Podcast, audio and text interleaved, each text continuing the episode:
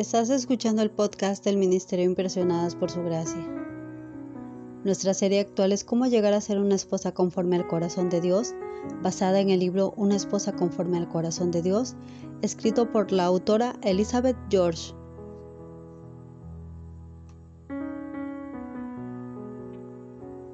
Acompáñanos a reflexionar acerca de administrar tu dinero.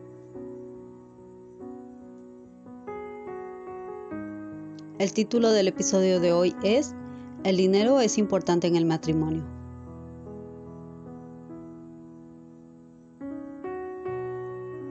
Ya aprendimos acerca de lo que Dios enseña con respecto al dinero y sabemos que en realidad le pertenece a Él que como esposas lo administramos en nuestra esfera de acción y que ya es hora de tomar algunas determinaciones. ¿Estamos dispuestas a seguir el plan perfecto de Dios o no? ¿Atenderemos a su voluntad y a sus instrucciones o no? ¿Cómo administraremos con fidelidad el dinero que Él nos ha confiado? ¿Qué deseamos hacer exactamente con él?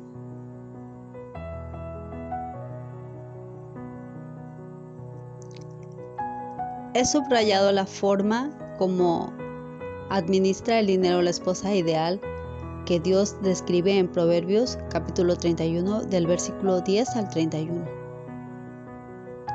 Todavía recuerdo el gran cambio que operó en mi corazón, en mi hogar y en mi matrimonio el estudio de la forma tan increíble como esta mujer ganaba y administraba el dinero para ella y para su familia.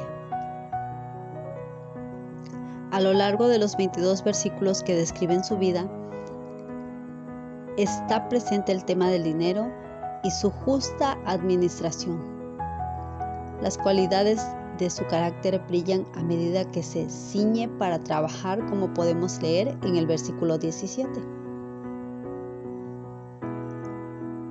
Usa su mente para planear y aumentar la riqueza familiar y fabrica bienes para cambiar y vender con el fin de incrementar las utilidades para su amada familia. Como resultado glorificó a Dios, de lo cual podemos leer en el versículo 30. Sirvió al pobre, de lo cual nos habla el versículo 20. Engrandeció a su esposo, te invito a que puedas leer y meditar en el versículo 23. Fue reconocida por todos como una mujer virtuosa, de lo cual nos habla el versículo 10, pero también ese mismo versículo nos dice que su estima a los ojos de su esposo, de sus hijos y de la comunidad sobrepasa largamente a la de las piedras preciosas.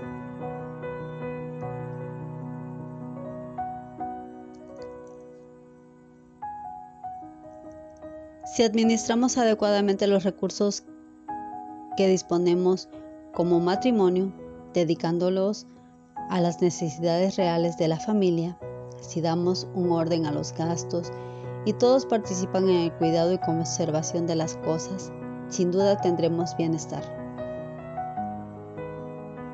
Cuando llevamos una buena administración de los recursos económicos del hogar, generamos bienestar y seguridad en nuestro matrimonio y en nuestra familia y para nosotros es un motivo de prestigio ante ellos. Además, cuando administramos bien el dinero, en cambio tenemos un medio óptimo para practicar y educar a nuestros hijos en virtudes como la sobriedad, el orden, el desprendimiento y por supuesto la generosidad.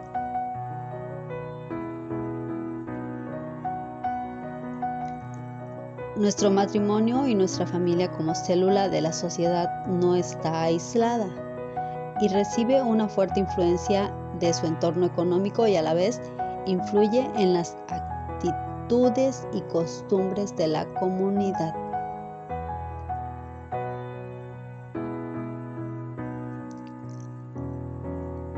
Mi amada esposa impresionada, es un sueño que tú puedas alcanzar ese ideal y yo también. Mi anhelo es que seas una buena embajadora del Señor y de su plan perfecto que aprendimos en Tito capítulo 2 versículo 5.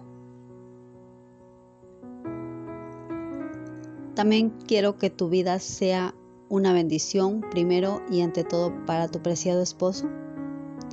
Anhelo que tu carácter madure, que estés contenta con lo que tienes, que apoyes el trabajo de tu esposo y que seas un ama de casa diligente que se pone en la brecha para defender la economía familiar y edificar su casa, como dice Proverbios capítulo 14, versículo 1.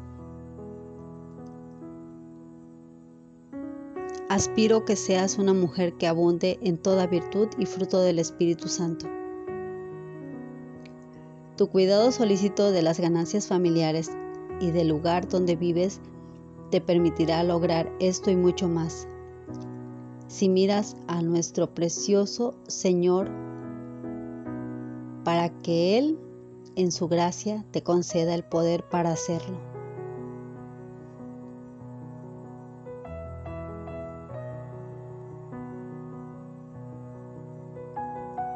Gracias por acompañarnos el día de hoy.